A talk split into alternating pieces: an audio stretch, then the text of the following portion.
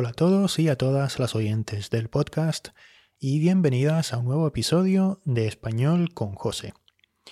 En este episodio te voy a hablar de la palabra oído, ¿sí? De la que hemos hablado ya en alguna ocasión, ¿verdad? Del verbo oír y del verbo escuchar. Y también del verbo sentir. También vamos a hablar del verbo sentir. Como digo, ya hemos hablado un poco de este tema, pero siempre es bueno repasar y siempre hay cosas nuevas y, bueno, sobre todo para los nuevos oyentes. Así que vamos allá. En primer lugar, tenemos que recordar que el oído es un órgano, ¿verdad? ¿Eh? Un órgano que sirve para, un órgano que sirve para, ¿para qué? Para percibir sonidos. Otros órganos del cuerpo humano, aparte de los oídos, pues son los ojos, eh, la, piel, el hígado, el cerebro que usamos para pensar, ¿verdad? Etcétera. Es importante también eh, decir que la parte externa, eh, lo, que se ve, es la oreja, ¿vale? La oreja formaría parte de la, la, parte mm, externa del oído, ¿sí? La parte que podemos ver. En otros idiomas se llama igual a las dos cosas, pero en español no. Tenemos la oreja por un lado y el oído por el otro. ¿Vale? Tenemos la oreja por un lado y el oído por el otro. ¿Vale? Bien, pero obviamente ambas cosas están relacionadas con la capacidad de oír, como decíamos.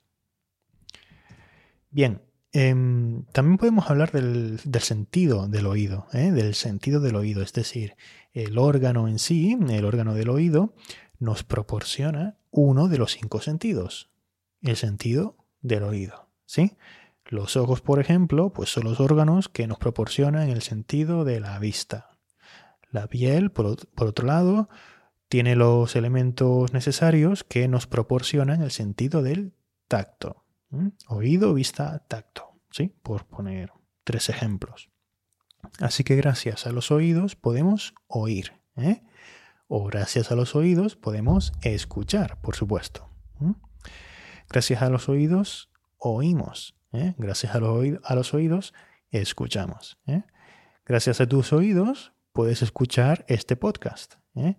Y espero que lo estés escuchando atentamente. Sí, espero que lo estés escuchando atentamente. Espero que ahora mismo seas todo oídos. Eso es una expresión. Espero que ahora mismo seas todo oídos y estés prestando mucha atención a lo que te estoy diciendo. Sería raro decir que estás oyendo este podcast, ¿sí? Al menos no tan frecuente, ¿vale? Al menos no, tan frecuente. Aunque supongo que podría ser, ¿eh? si ahora mismo pues solo soy un sonido de fondo, ¿sí? Un sonido de fondo y no estás prestando atención, pues estarías oyendo este podcast, ¿eh? más que escuchándolo, ¿verdad? Claro, ahí está la diferencia entre escuchar y oír. ¿eh? estrictamente hablando, oír se refiere simplemente a percibir un sonido. ¿eh? Em, un sonido o lo que alguien dice incluso, a percibirlo. No hace referencia específica al hecho de prestar atención. ¿sí? En cambio, escuchar sí. Escuchar significa prestar atención o poner atención con el fin de oír bien algo. ¿sí? De oír bien algo. Así que normalmente hablamos de una acción voluntaria. Cuando hablamos de escuchar, normalmente hablamos de una acción voluntaria, una acción que hacemos pues intencionadamente. ¿eh? Cuando escuchamos, lo hacemos voluntariamente, intencionadamente, con intención. Pero mucho ojo, es verdad que existe esta diferencia, pero muchas veces usamos estos verbos indistintamente. ¿eh? Es decir, sin importar si estamos oyendo algo con atención o no, ¿eh? con intención o sin ella. ¿Sí? Con intención o sin atención. Con, con intención, perdón, o sin intención. Con intención o sin ella. ¿eh? Quería decir. Así que es perfectamente posible oír o escuchar a nativos decir algo así como, óyeme lo que te digo, si vuelves a hablarme así, te vas a arrepentir. ¿Sí? Óyeme lo que te digo. O por ejemplo, eh, se escucha un ruido raro en la habitación, ¿no? ¿Qué será ese ruido? Se escucha un ruido raro en la habitación, ¿no? ¿Qué será ese ruido? ¿Mm? En efecto, podría ser, y si no me equivoco, no, no sería incorrecto, sería válido. ¿eh? No son usos que se consideren erróneos, ¿eh? a mi modo de ver. Sin embargo, en mi opinión, pues sería un poquito mejor decir, escúchame lo que te digo. Escúchame lo que te digo. Si vuelves a hablarme así, te vas a arrepentir. Escúchame en imperativo, ¿eh? Escúchame lo que te digo. Si vuelves a hablarme así, te vas a arrepentir. O en el otro caso, se oye un ruido raro en la habitación, ¿no? ¿Qué será? ¿Qué será ese ruido? Se oye un ruido raro aquí, ¿no? Se oye un ruido raro en la habitación, ¿no? ¿Mm? En, parte es una cuestión de gustos. ¿eh? O de uso del, idioma, las dos opciones deberían darse como correctas. Y como siempre, pues lo importante es siempre estar atento a cómo usan los propios nativos estas estructuras ¿eh? en diferentes contextos y en diferentes países incluso, ¿vale? Eh, e intentar imitarlos. Un poco aquí es lo que yo siempre intento recalcar, ¿eh? lo que siempre aconsejo. Otro verbo interesante del que podemos hablar aquí es el verbo sentir. Pues sí, entre otros significados, este verbo también significa oír o percibir algo con el sentido del oído. De hecho, la definición del diccionario panhispánico de dudas es, es muy curiosa o muy bonita. Dice que sentir significa experimentar una sensación, percibir algo por los sentidos, especialmente por el oído o el tacto. ¿eh? Claro, podemos sentir el tacto de una prenda de vestir, por ejemplo, de una prenda de vestir muy suave. Podemos sentir el tacto de una prenda de vestir muy suave con la mano, ¿eh? o sentir o percibir un ruido ¿eh? o un sonido, ¿vale?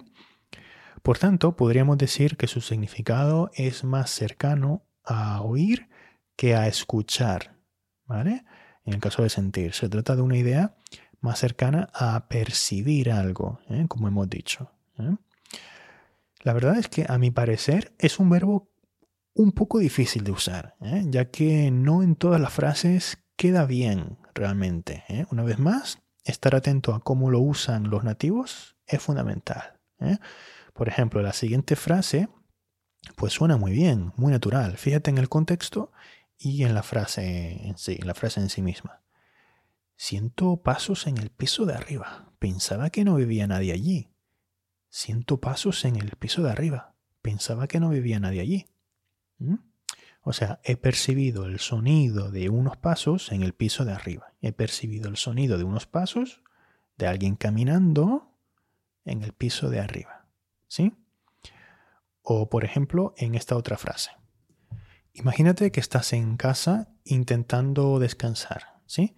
Y tu marido está en la sala de estar, ¿sí? En la sala de estar viendo la televisión, por ejemplo. Está, tu marido está en la sala de estar viendo la televisión con el volumen muy alto. Y le dices, Manolo, apaga la tele o baja el volumen, que la siento desde aquí y no puedo dormir. Siento desde aquí la televisión. ¿Eh? Eh, tú estás en tu habitación intentando, intentando dormir, ¿vale? Y tu marido está en la sala de estar viendo la televisión con el volumen muy alto. Manolo, apaga la tele o baja el volumen, que la siento desde aquí. La siento. Siento la televisión desde aquí y no puedo dormir. La siento desde aquí. ¿Mm? En otras palabras, estás oyendo la televisión y no te deja dormir. ¿eh? La verdad es que el uso del verbo sentir pertenece más, en mi opinión, al ámbito coloquial o al lenguaje hablado. ¿eh? Y te diría que tuvieras un poquito de cuidado al usarlo. ¿eh? A veces la frase podría, podría no sonar demasiado natural. ¿vale? Por ejemplo, decir algo así como voy a sentir la radio un rato, pues no me parece nada coloquial realmente. ¿eh? No, no, creo que nadie lo diga así. Igual me equivoco, pero no, no creo. Aquí lo normal pues sería decir voy a escuchar la radio un rato ¿eh? o voy a oír la radio un rato. ¿Vale? Sería lo, lo normal. Entonces, bueno, que sepas que el verbo sentir ¿eh? también significa esto en español. ¿eh? Pero mi consejo es que lo uses pues, con un poco de precaución. Si se lo oyes decir a un nativo, pues intenta quedarte con la frase y el contexto, ¿vale? Intenta quedarte, intenta retener en tu cerebro, intenta quedarte con la frase y el contexto, ¿vale? Creo que el uso de este verbo también puede depender bastante del hablante. ¿eh? Bien, pues eh, voy a darte ahora algunos ejemplos más con los verbos oír y escuchar y alguno también con el verbo sentir. ¿eh? Intentaré respetar las explicaciones del diccionario, pero también encontrarás algún ejemplo coloquial, ¿sí? Que, bueno, me parece que puedes oír en una conversación real. Así que ahí van los ejemplos. Puedes escuchar y repetir para practicar activamente, ¿vale? Puedes escuchar y repetir las frases para practicar activamente. Vamos allá. La otra noche estaba solo en casa, tranquilo, escuchando la radio.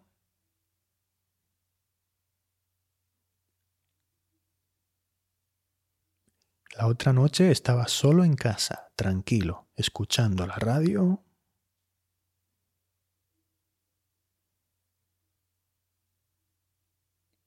Cuando oí que algo se movía afuera.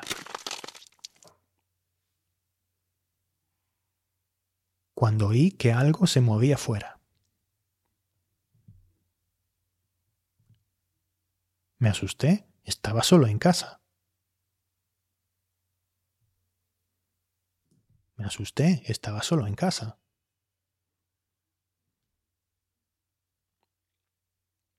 Vivo en el campo y por la noche hay mucho silencio.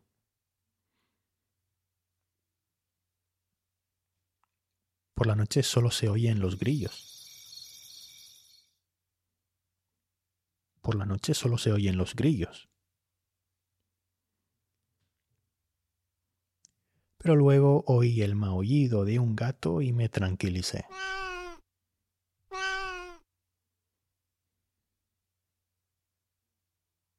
Pero luego oí el maullido de un gato y me tranquilicé.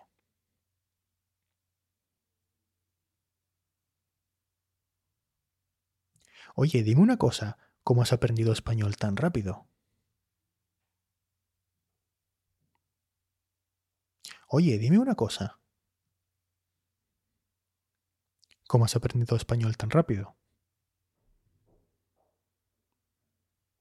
Pues escuchando la radio, audios y podcast en español.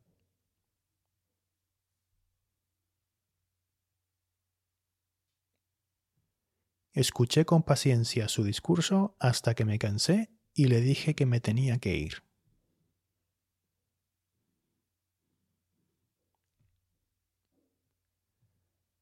Escuché con paciencia su discurso hasta que me cansé y le dije que me tenía que ir.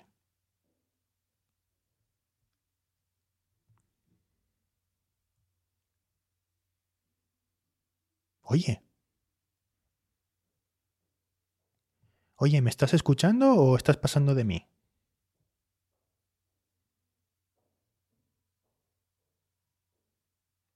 Lo que te estoy diciendo es importante. Oye, ¿me estás escuchando o estás pasando de mí? Lo que te estoy diciendo es importante.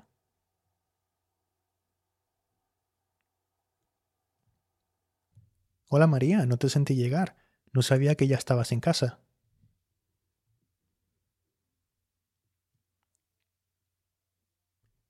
Escucha con atención los consejos del profesor, te ayudarán a aprobar el examen.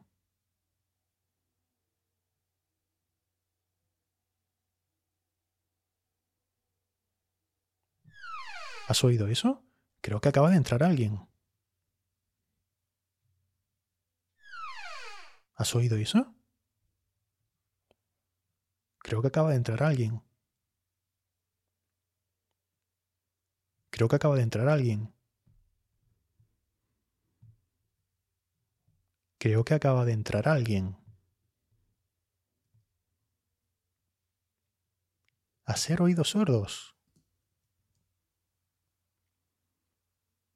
No, nunca había oído esa expresión.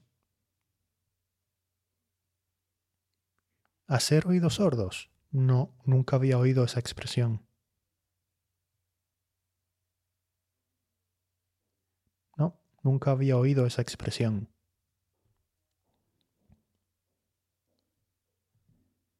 Tú las críticas no las escuches.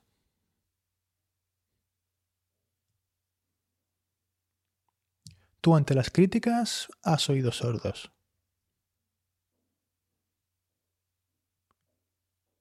Ni te molestes en escucharlas. Ni te molestes en escucharlas. Tú ante las críticas has oído sordos.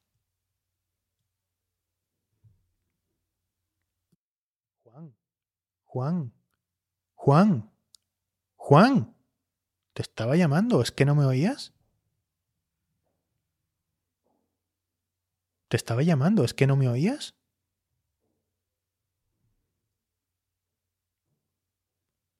Lo siento, tenía los auriculares puestos. Estaba escuchando música.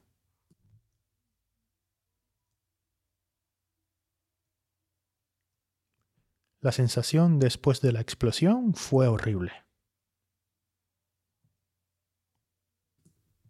La sensación después de la explosión fue horrible.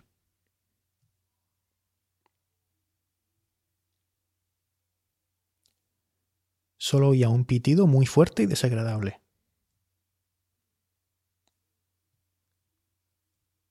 Solo oía un pitido muy fuerte y desagradable.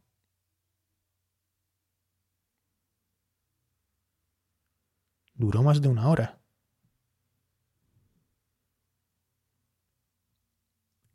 Bueno, pues muy bien, ¿eh? eso es todo por hoy. Como has podido ver, en este episodio no hemos profundizado en expresiones idiomáticas ni formas demasiado eh, complejas, aunque pues no es un episodio fácil tampoco. ¿eh? Sin embargo, pues hemos dado un buen repaso a verbos importantes que sin duda pues, puedes usar en tus conversaciones de español. En próximos episodios podemos ver, si te parece, pues algunas expresiones y modos de hablar relacionados con, con este tema. Hasta entonces.